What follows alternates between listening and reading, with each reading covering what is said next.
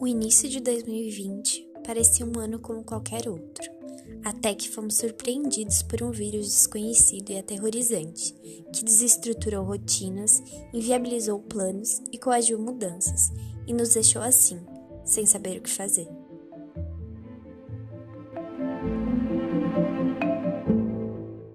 Oi, pessoal, eu sou a Gabriela, aluna do curso de Imunologia da Faculdade de Medicina de Itajubá e hoje vamos conversar sobre temas que relacionam a imunologia à assustadora pandemia da Covid-19.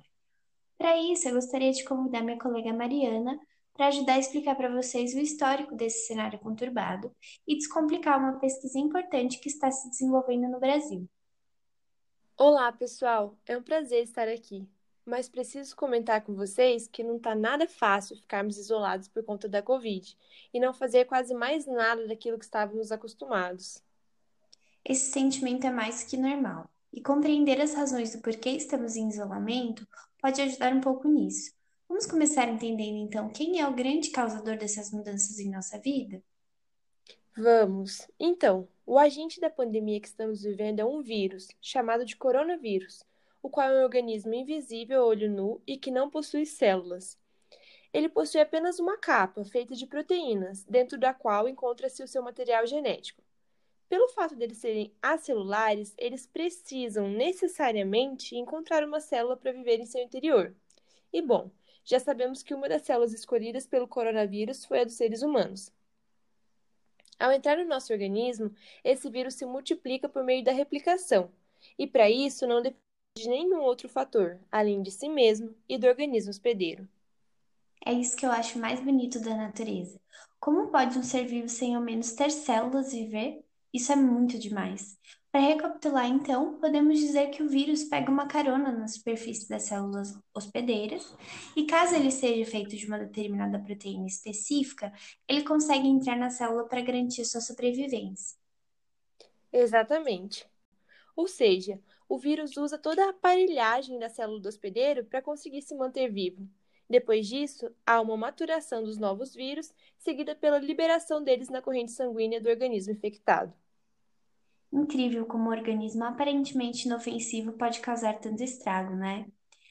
E sabendo de todas essas características virais, vocês devem estar pensando que é impossível que essa seja a primeira vez que isso esteja acontecendo. Com toda certeza essa não é, de fato, a primeira pandemia que a humanidade enfrenta. A chamada mãe de todas as pandemias foi a gripe espanhola, que aconteceu em 1918. E além da causa viral, a gripe espanhola e a pandemia da Covid-19 têm mais muitas coisas em comum. Para vocês terem uma noção de tamanha semelhança, trouxemos para vocês uma manchete de um jornal de 1918 a qual mostra que, enquanto na Espanha a doença se disseminava e os números de doentes aumentavam progressivamente, no Rio de Janeiro, capital da República, as notícias eram ignoradas, subestimadas e até tratadas com tom de comicidade.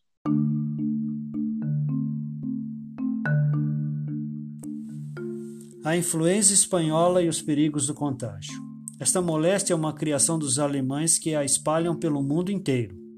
Por intermédio de seus submarinos, nossos oficiais, marinheiros e médicos de nossa esquadra, que partiram há um mês, passam pelos hospitais do fronte, apanhando no meio do caminho e sendo vitimados pela traiçoeira criação bacteriológica dos alemães. A semelhança é incrível e provavelmente vocês devem estar confusos nesse momento. Então a doença surgiu na Alemanha? Não era na Espanha? E pasmem, não surgiu em nenhum desses dois países. Os primeiros registros foram feitos nos Estados Unidos. Europa e Ásia foram os próximos, sendo que em cinco meses o vírus já havia tomado proporções mundiais. Nossa, é realmente muito rápido. Principalmente quando se considera uma época em que o contato intercontinental ainda era muito reduzido e onde a globalização dava seus primeiros passos. Por outro lado, vale também lembrar que em 1918 estava terminando a Primeira Guerra Mundial e havia fatores limitantes nutricionais e socioeconômicos ligados ao empobrecimento e condição de vida das populações. E sabemos que isso pode piorar qualquer tipo de doença. Exatamente. E nesse contexto começaram as pesquisas sobre formas de contágio e descobriram que a transmissão se dava por aerossóis e superfícies, o que tornava a disseminação do vírus muito rápida. Como ainda não se sabia o tratamento da doença, a melhor opção era tentar frear o contágio, e isso foi feito por meio do isolamento social. Mais itens para adicionarmos no carrinho das semelhanças entre a Covid e a gripe espanhola. Sim, porque eles também estavam lidando com um vírus desconhecido, sem perspectivas de tratamento para cura e adotando várias medidas de isolamento social e sanitárias, como o uso de máscara e o máximo de higiene que a época permitia. Já que eles têm tantas semelhanças assim, vocês podem estar imaginando que basta usar a mesma vacina utilizada para conter a gripe espanhola para a Covid-19, certo? Errado. Lembram que explicamos para vocês o processo de replicação viral? Bom, o que não mencionamos, mas que ainda há tempo, é que vírus e bactérias geram respostas imunes muito específicas de acordo com suas características estruturais e moleculares. Dessa forma, todo tratamento e prevenção precisa ser muito específico também. Exatamente. Além disso, como o coronavírus é um vírus totalmente novo, que não se sabia quase nada a respeito quando surgiu, todas as pesquisas sobre ele começaram praticamente do zero. Aham. E na verdade, o coronavírus em si já existia em várias formas e costumava causar síndromes gripais leves, mas sofreu uma mutação e agora pode causar desde uma infecção assintomática até o óbito. Então vocês podem estar pensando que devem existir 19 tipos de coronavírus por conta da denominação Covid-19. Mas isso não é verdade. Covid é a abreviação de doença do coronavírus, em português, e 19 é o ano da divulgação dos primeiros casos. Atualmente, existem pelo menos oito tipos diferentes de coronavírus, porém esse é o mais letal. E a primeira vez que ele foi notificado foi lá mesmo, na China. Então, as primeiras notícias do novo coronavírus começaram com o surto iniciado em Wuhan, na China, que se espalhou rapidamente ao redor do mundo, com aumento explosivo de casos em vários países. Hoje, dia 15 de junho de 2020, a infecção já atingiu mais de 7 milhões de casos diagnosticados e mais de 400 mil óbitos.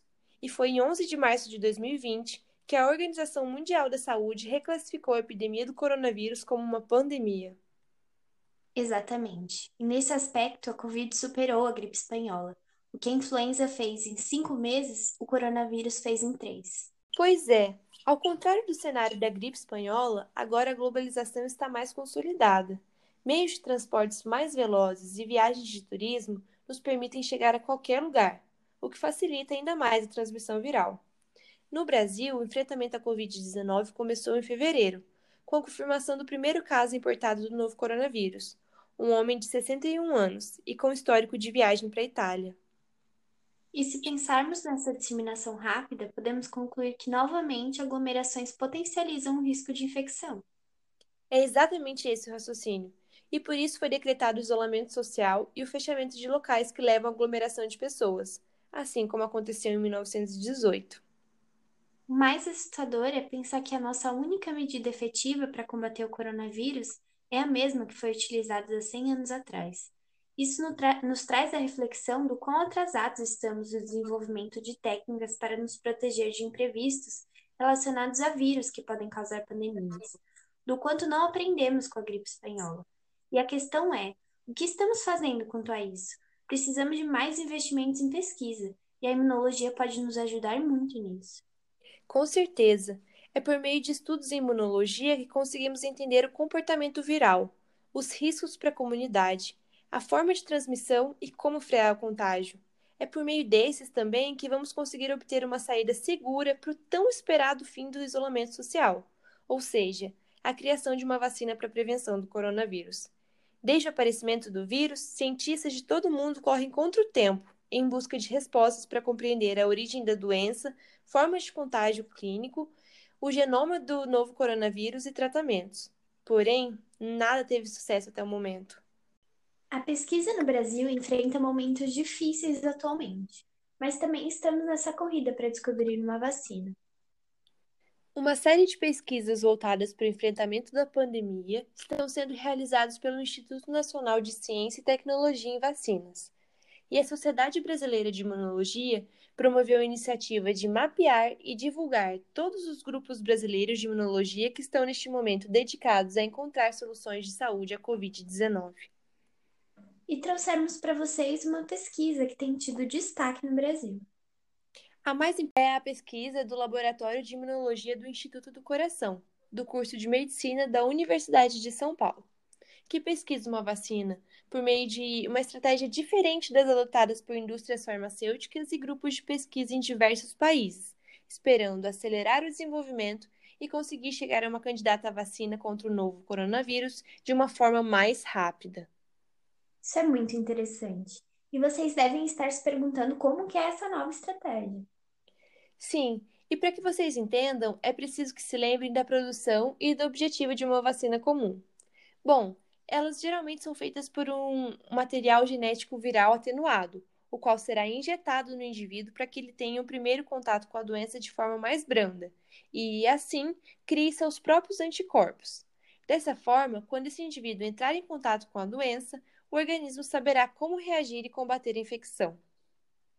Exatamente. O diferencial dessa nova vacina é que pretende-se usar VLPs ao invés desse vírus atenuado. VLPs são partículas semelhantes ao vírus, porém com maior potencial para desencadear uma resposta imunológica no organismo. Ou seja, com os VLPs, o organismo saberá mais rapidamente como se proteger do vírus invasor. E a ideia para obter essas VLPs parece bem simples. Por meio dos indivíduos infectados, descobre-se quais partes da molécula do vírus permitem que essas células de proteção do organismo entrem no casulo viral. São essas partes mais vulneráveis que pretende se associar à VLP e injetar no organismo para gerar uma resposta imune. Verdade, falando assim parece bem fácil mesmo. Mas na prática, precisamos de muita pesquisa e trabalho para descobrir quais são essas moléculas além de muitos testes para verificar a efetividade da proteção dos anticorpos gerados e a segurança do material desenvolvido em relação aos humanos. É por isso que parece demorar tanto para que alguém tenha, de fato, uma previsão sobre o que está por vir. É isso mesmo. E existe um protocolo bastante rígido, desde a descoberta de uma vacina efetiva até a disponibilização para a população. Sim, após os testes em animais, devem ser feitos testes clínicos, feitos em humanos, que são separados em várias etapas. A primeira é a aplicação da vacina em humanos. A segunda, a análise da segurança do produto e também da sua eficácia. E a última etapa testa a segurança e a eficácia no público-alvo ao qual se destina. Infelizmente, não existe uma previsão para que essa vacina fique pronta, então não existe uma data para o fim seguro do isolamento social. E disso tudo, podemos tirar então a maior lição dessa pandemia nosso arsenal científico precisa ser melhorado de forma a estarmos mais preparados para lidar com situações como essa. E a imunologia precisa ser o general dessa guerra.